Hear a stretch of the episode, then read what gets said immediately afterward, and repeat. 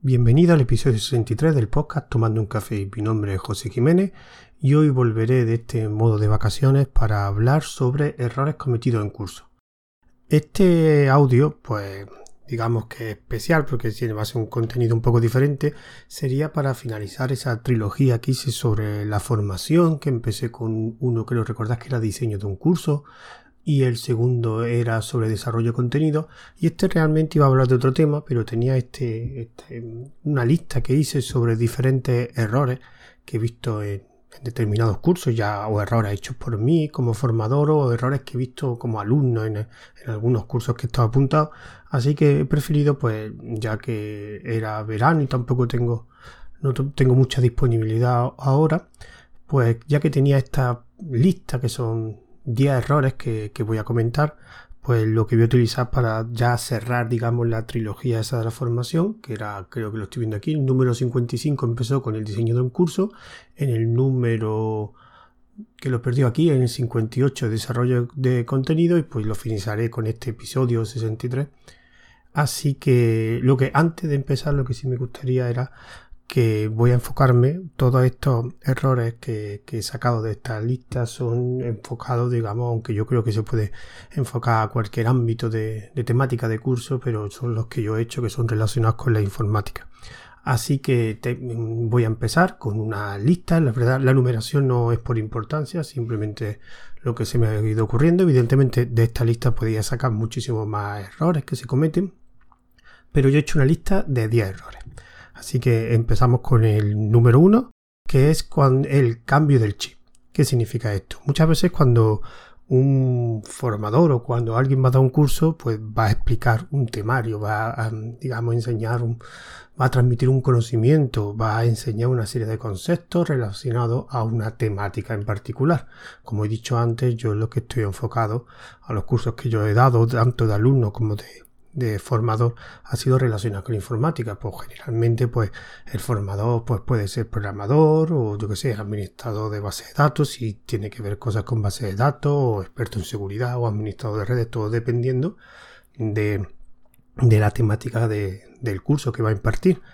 Pero claro, el problema es que cuando, si tú eres un programador y vas a dar un curso de programación, tienes que cambiar el chip porque no vas a ser programador. A ti no te han contratado como programador, te han contratado como formador. Lo que tú, lo que tú tienes que explicar más que programar tu código, o puedes hacer un código, puedes desarrollar un código perfecto, pero si después no lo explicas bien, o no lo explicas, pero no da, no hace un buen temario, o no tiene otras cualidades que a lo mejor cuando eres programador no requieres. Por eso me refiero que cuando eres va a dar un curso, eres formador, formador de alguna temática y evidentemente a lo mejor tu oficio está relacionado con esa temática, pero eres formador. Y eso es lo que te tienes que enfocar y tienes que ver eh, las cualidades que requiere un formador y con unas características particulares que no son las mismas de tu posible tu otro trabajo que tenga o es que sea tu trabajo principal que esté relacionado con la temática del curso que vas a dar. Entonces muchas veces ves, por ejemplo, yo lo he vivido como alumno, programadores que dan cursos de programación que son relativamente también, tienen un buen temario, pero después, por ejemplo, improvisan mucho o, no hacen buen ejercicio o no hacen ejercicio. Entonces, vamos a fomentar que cuando tú estás dando un curso eres formador principalmente y ese es el cambio de chip que mucha gente no, no lo hace. Simplemente se comporta, yo soy programador, programo muy bien, pues voy a enseñar programador.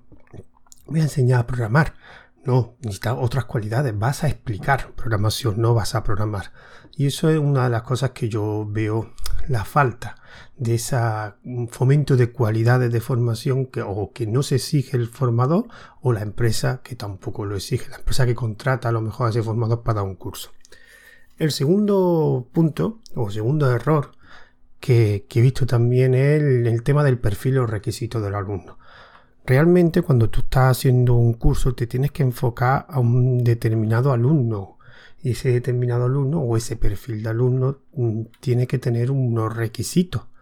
Y eso muchas veces yo no lo veo en los cursos. En los cursos generalmente pues suele haber una pequeña descripción, un título, una pequeña descripción del contenido, pero después, mm, ¿qué requisitos necesita el alumno para aprovechar o para eh, aprovechar todos los conocimientos del curso? Por ejemplo, si tú estás haciendo un curso de programación donde va a explicar o hay un tema, un capítulo donde habla del lenguaje X, cómo se conecta una base de datos, tienes dos opciones. O una, o exiges que los requisitos los alumnos sepan bases de datos, o tú lo explicas en el mismo curso.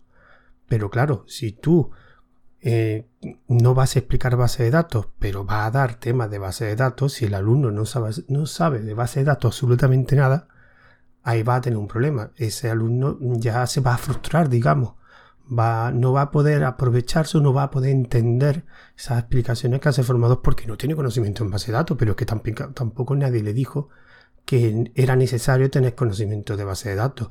Por eso yo los cursos mm, yo siempre recomiendo que se especifiquen muy bien los requisitos del alumno y que tú cuando hagas el temario o cuando expliques lo hagas también pensando en esos requisitos que has exigido. Muchas veces es verdad que es difícil de mm, tener esos requisitos, pero bueno, si es que si no, muchos alumnos se van a frustrar porque va a haber cosas que no va a entender, pero no porque el temario sea fácil o el concepto sea fácil de explicar, sino porque no va a tener esa base de conocimiento para poder entender esos conceptos.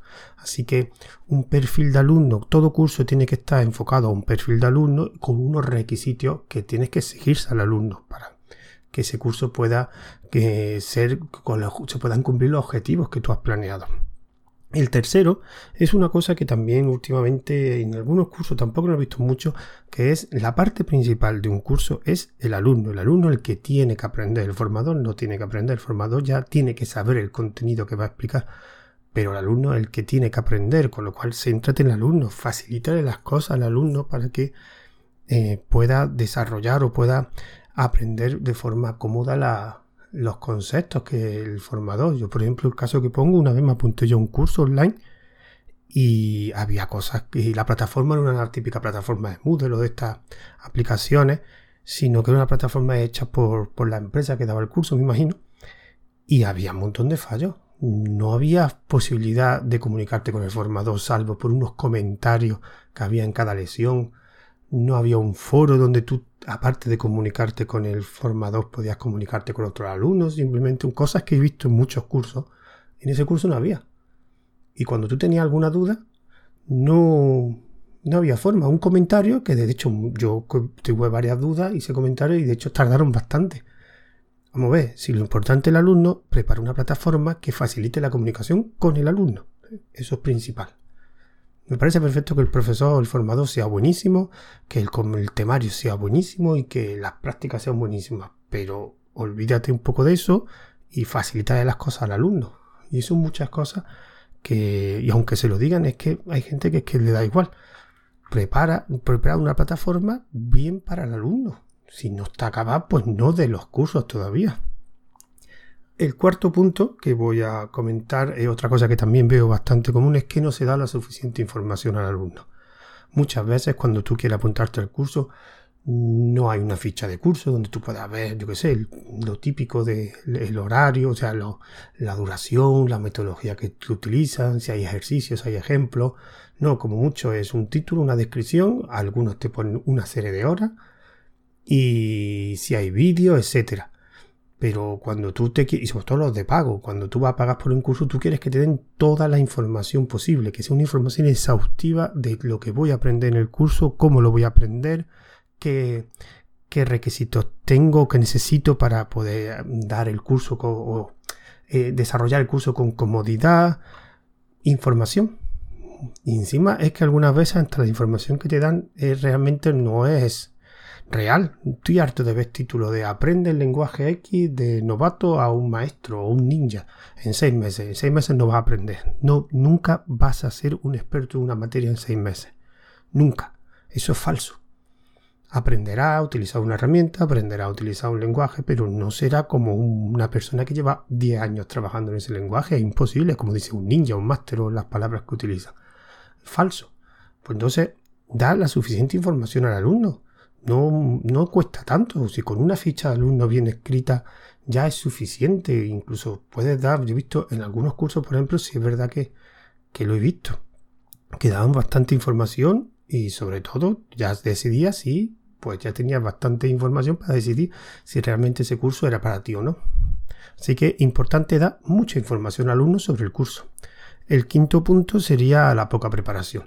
Esto no me refiero a que los formadores tengan poca preparación para las materias. Generalmente casi todos los cursos que, que yo he visto, principalmente aquí hablo como alumno, es verdad que el formador tenía conocimientos más que suficientes para impartir la materia que iba a darse en ese curso. No, yo me refiero a no prepararse, por ejemplo, las clases, o sea, improvisar mucho, no, no tener unos buenos ejercicios, de hecho, no tener mm, buenos ejercicios, ni prácticas, ni, ni tener posibilidades de. O sea, simplemente no ves que ese formador se ha preparado todas las cualidades, no se ha preparado perfectamente el curso.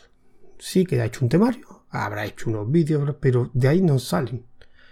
Entonces, mm, creo que la formación hay que preparársela bien con anticipación, con tiempo. Muchas veces es verdad que no hay tiempo, pero hay que preparársela bien. Hay que prepararse no solo lo que se ve, o sea, los vídeos o el temario que lean, sino lo que se dice y cómo se dice, las explicaciones que se van a decir, pues trabajala un poco, escoge las palabras adecuadas, a unos buenos ejercicios, unos buenos ejemplos que ayuden a comprender mejor esos conceptos que va a impartir.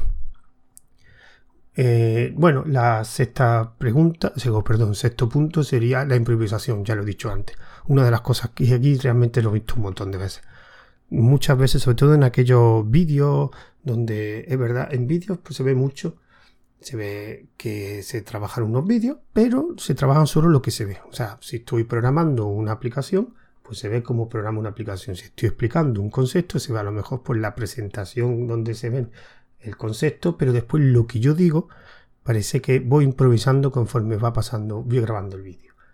Esto, por ejemplo, yo lo hago aquí mucho, yo aquí en el podcast, pero bueno, realmente mi podcast no es una cosa muy profesional que digamos, pero yo es verdad que tengo aquí un papel con, con los puntos, con algunas notas, pero yo no, realmente no tengo un guion muy, muy elaborado. Hay otra gente que sí tiene guiones porque además que se nota mucho cuando tú estás improvisando, que improvisar algo que es muy muy difícil. Sobre todo cuando tienes que explicar cosas. Y cuando los conceptos sean más difíciles, más se te traba la lengua, más hay pausas injustificadas, más vas explicando o repitiendo el concepto, lo vas explicando una y otra vez, la frase la repites mucho. Eso se nota que estás improvisando. Cuando tú tienes un guion bien establecido y bien creado, no hace falta que sea el guion de una película, pero que sepa exactamente lo que tienes que decir en cada momento. Se nota la fluidez, se nota cómo va enlazando unas explicaciones con otras, cómo va enlazando un concepto con otro. Esto ya me recuerdo ahora que hay un canal de vídeos que yo estoy suscrito, que es de Nate Gentile, creo que se llama, que hace. Un canal de vídeos de, de, sobre todo de, de hardware. hace comparativa de procesadores, tarjetas gráficas, ratones, hace también proyectos de modding con cajas de diferentes tipos, etcétera. Pues en el último hizo un vídeo, 20 minutos creo que fue, 25, hablando sobre las técnicas de ray tracing y porque una habían sacado en vídeo una tarjeta gráfica que tenía esa capacidad y qué significaba todo eso. Hizo un repaso por todas las técnicas que hay de 3D relacionadas con los videojuegos, evidentemente, hasta llegar al final a la técnica de ray tracing y para darle importancia, la importancia que tenía eso, y está muy bien explicado porque va haciendo un recorrido de menos a más, va explicando todas las técnicas hasta que llega el momento en que tiene que introducir ese término. Y ya sabes, explica ese término, pero ya lo, lo conoces porque ya te ha leído todo el ámbito, todo lo que le rodea ese término, todo su contexto, digamos. Y está muy bien explicado. No, de hecho, él en otro vídeo explicó que una de las cosas que más tarda, más que la edición de vídeo, es en el guion. Él puede tardar varios días en, en hacer un guion, dos o tres días para un vídeo que a lo mejor dura 20 o 30 minutos. Y se nota mucho cuando después graba el vídeo. Bueno, la siguiente, siguiente punto, que es el séptimo, sería la lesión del formato y su utilización. Tú puedes utilizar en un curso diferentes tipos de formatos, vídeo, texto, audio, etc. Y muchas veces veo que cuando se escoge un formato mm, no se escoge para realmente, para lo que realmente sirve o para donde le puedes sacar más provecho, y sobre todo la utilización. En, un curso que yo estuve como alumno, su formato básicamente era de vídeo, donde durante ya estaba bueno, había un temario con diferentes temas, había una pequeña texto donde explicaba los conceptos de, pero muy, muy leve, muy pequeño. de cada tema y después vi un vídeo. Pero claro, el problema de los vídeos es que eran vídeos de una hora y media, que es una locura para un vídeo, seguido, y que encima era un vídeo que lo único tenía el play. Y en ese vídeo pues se explicaba, por ejemplo, el tema X, el tema Y, el tema Z. Claro, en ese tema habría muchos conceptos donde explicaba. Aparte que después era el típico vídeo donde se veía cómo iba programando un proyecto. Porque el, digamos, la metodología era, iba aprendiendo conforme se iba desarrollando un proyecto en un lenguaje de programación. ¿Cuál es el problema? Que era una hora y media. Yo lo veía los vídeos una vez, pero después no lo volvía a revisitar. ¿Por qué? Si yo quería saber una cosa que había dicho esta persona en un vídeo de una hora y media, me voy a poner a buscarla. ¿Cómo lo busco en un vídeo? Mucho, en otros sitios he visto que cuando se utiliza el formato de vídeo lo que hacen a lo mejor es dividirlo el vídeo en trozos pequeños de 10 minutos, 15 minutos, que así te resulta más fácil pues, encontrar la parte que tú querías recordar. O por ejemplo, ya cosas más sofisticadas es que te pone justo debajo del vídeo un índice con todos los conceptos que se explica y un minuto y el minuto donde se va está esa explicación. Por ejemplo, aquí hablo de X en el minuto 20 con 51 segundos. Incluso ya lo más sofisticado es que esos, eh, ese, ese, índice que generaba donde especificaba el tiempo y lo que hablaba en ese, en ese periodo, te lo ponía como un enlace, con lo cual pulsaba y automáticamente el vídeo se colocaba en esa posición. Todo eso, ya que vas a hacer vídeos grandes, por lo menos facilítale al alumno la posibilidad de, de, utilizar ese vídeo, hacer búsqueda o, revisitar ese, ese, formato, pero si me hace un vídeo de una hora y media que me parece excesivo y encima no me da ninguna ayuda, no lo vuelvo a ver el vídeo. Así que ese es un ejemplo de utilización de, de, formato mal, está mal utilizado. Y es una cosa que veo bastante. O por ejemplo utilizar un, formato para un contenido que no es adecuado. Por ejemplo, el vídeo es muy típico que se utilice pues para ver cómo se hace algo de práctica. Es porque vea a una persona hacer algo. Y ahí tiene ventaja el vídeo más que el texto o un audio. Pero por ejemplo, para hacer una explicación teórica en un vídeo, se hace un poquito pesado. Sobre todo porque, como ya he dicho en otro, de hecho esto he hablado en otro audio de, de este podcast, gran problema de vídeo es que es difícil después hacer búsqueda. Entonces, cuando quiere irte a un momento determinado, como he dicho antes, o lo facilita o el alumno es que le cuesta mucho. Sí, pasamos al siguiente punto, que es el octavo, que esto últimamente lo veo bastante, que es la comunicación con el formador. Últimamente cada vez veo más cursos que es bastante más complicado hablar con el formador.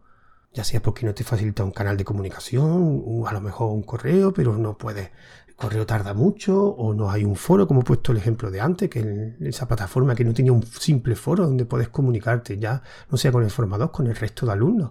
Esta comunicación simplemente se está convirtiendo, además que últimamente como está de moda los cursos con vídeo, donde solo ves vídeo y punto.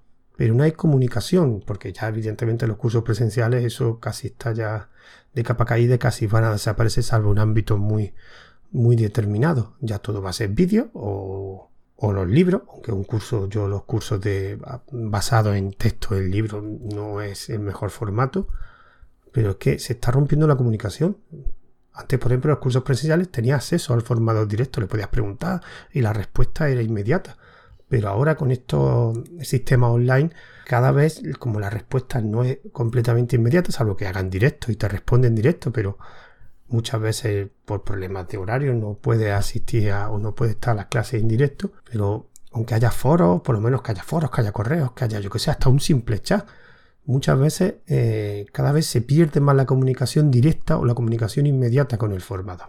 El siguiente punto, el noveno y el penúltimo, sería, y esto sí que lo veo últimamente bastante, la falta de ejercicio, de ejemplo y de práctica en los cursos. Por ejemplo, la mayoría de los cursos que yo veo sí tienen de verdad ejemplos pero ejercicios para los alumnos para que practiquen ellos o una práctica más y más compleja para que así puedan tener más conocimiento, cada vez lo veo menos. De hecho, en el, curso este que he comentado antes, allí no había ejercicio. Y práctica tampoco. Bueno, la práctica era el proyecto que iba desarrollando el formador a través de los vídeos.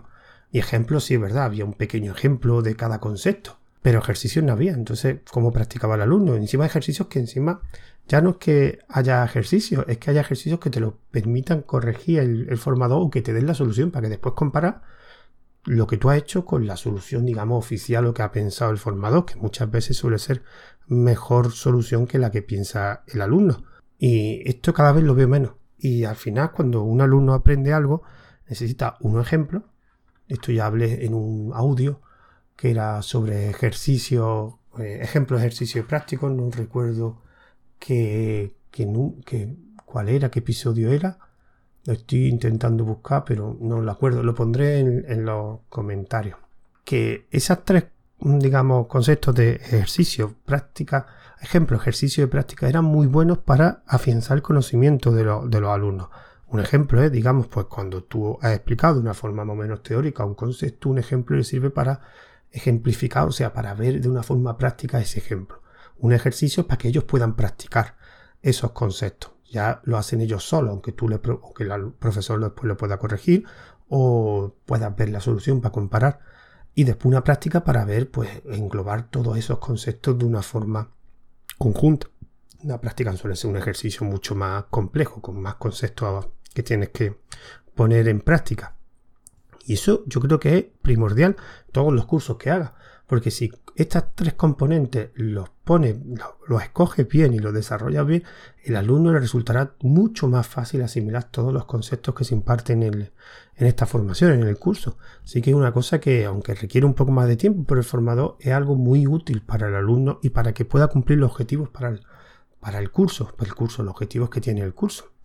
Y por último, la, la número 10 es una cosa que por desgracia cada vez veo menos, que son lo que yo llamo los alumnos clon. Los alumnos clon son, eso ocurre cuando en un curso básicamente al alumno solo le, enseñan lo que está dentro del temario y lo que muchas veces evidentemente el formador sabe. Y al final lo que consiguen es que todos los alumnos tengan, salgan del curso con los mismos conocimientos que son los mismos conocimientos que enseñó el formador no haya creatividad, no se fomente el aprendizaje autónomo, o sea que ellos mismos intentan resolver los problemas, aunque después el formador para ayudar, cuando ya antes de que llegue una frustración al alumno, pues el formador ayude. Y al final el formador tampoco, digamos, se trabaja el hecho de que solo, solo explica lo que sabe, o sea, a cualquier cosa que sea fuera del ámbito del curso ni la explica, ni fomenta la búsqueda de, de conocimiento por parte del alumno. Entonces, claro, son básicamente alumnos sin creatividad, sin, sin que trabajen por sí mismos, sin iniciativa. Y además todos saben lo mismo. Todos los alumnos saben lo mismo, lo que se da en el curso. Cuando se encuentren después, cuando salen a la vida real y se encuentran problemas de la vida real que no vieron en el curso, no saben resolverlo. Pero ya es que no sepan resolverlo, es que no saben buscarse la vida. Entonces, aquí el formador, que tenga un temario principal que tiene que cumplir, también es bueno que dé un poquito de libertad y que fomente ese aprendizaje autónomo. Tú tienes un problema, vale, intenta resolverlo. Yo te puedo dar pistas para cómo resolverlo, pero inténtalo tú, peleate con el temario, peleate con los conceptos, equivócate y aprende de esos errores. Eso en los cursos es primordial y hay que fomentarlo porque por sí mismo el alumno es difícil que, que tome la iniciativa, digamos, que fomentar para que consigamos que ese alumno aprenda a buscarse la vida. Es una cosa que cada vez veo más en los cursos y son los alumnos, los demás alumnos que solo saben lo que le enseñó el, profesor y, o el formador y nada más fuera de ese ámbito. Bueno, estos son los 10 errores que he visto, de hecho yo muchos de estos los he cometido yo mismo y otros pues lo he visto como, como alumno. Evidentemente hay muchísimos más errores que también podemos ver, pero esta es mi pequeña lista de los errores. Paso para que si alguien está pensando en hacer, desarrollar un curso, pues que mire estos puntos, si realmente lo, lo está cumpliendo o no, para, por ejemplo, evitar cometer pues, estos errores. Este, bueno, y antes de acabar, pues me gustaría dar una recomendación. Últimamente estoy dando como recomendaciones veraniegas y me gustaría dar una recomendación de un podcast, un podcast de una temática un poco diferente, que es sobre filosofía. el podcast se llama, a ver un momento, perdón, La filosofía no sirve para nada. Lo podía encontrar en Ivo, en Spotify, en varias plataformas. La filosofía no sirve para nada. Van por, acaban de sacar el episodio número 11. También tienen un, un grupo, un, perdón, un canal de Telegram también, que lo estoy buscando, y un grupo donde también puedes hablar con varias de los, de los integrantes. Son varios, son creo que son cuatro o cinco integrantes, donde evidentemente en cada, en cada audio, en cada episodio del podcast hablan sobre filosofía, muchas veces relacionada con la tecnología, otras veces no, y algo diferente, una temática muy diferente que no sé, yo no conozco si hay mucho realmente de, de esta temática, pero a mí me ha gustado. De hecho, uno de ellos sí lo conozco personalmente, o sea, personalmente que lo entrevisté en uno de mis canales de, entrevistas y lo conozco de varios grupos de Telegram, que es José Carlos García, que participa, es uno de los de los presentadores, digamos, de los integrantes del podcast. Así que, repito, eh, la filosofía no sirve para nada. Pondré el enlace del canal y también del grupo. Lo recomiendo, sobre todo porque me gusta la temática de filosofía. Y para finalizar, pues los métodos de contacto. Este podcast tiene un correo por si quieres hacer alguna sugerencia, algún comentario, que es tomando un café arroba una cuenta de Twitter que es arroba tomando guion bajo un guion bajo café, un grupo privado oyente, que ser un grupo de privado tiene un enlace un poco especial y que si queréis participar estará en el en el mensaje anclado del canal de Telegram donde subo el audio, que es arroba tomando un café. Es el canal de Telegram, pues en el mensaje anclado podrás ver la dirección del grupo de oyentes. También está, se va a distribuir, digamos, en los servicios de Anchor FM, de Wosca e Ivo, por el nombre de Tomando un Café y haré una pequeña reseña en mi blog ruteando.com donde también subiré el audio. Así que ya principalmente me voy a despedir hasta el siguiente audio que será, pues claro, más seguro será en septiembre. No creo que vuelva a grabar hasta septiembre, así que tengáis buenas vacaciones para aquellos que las tengan, que no paséis mucho calor, eso es lo referente a España, que aquí el calor es bastante alto, así que me despido hasta el siguiente audio. Un saludo.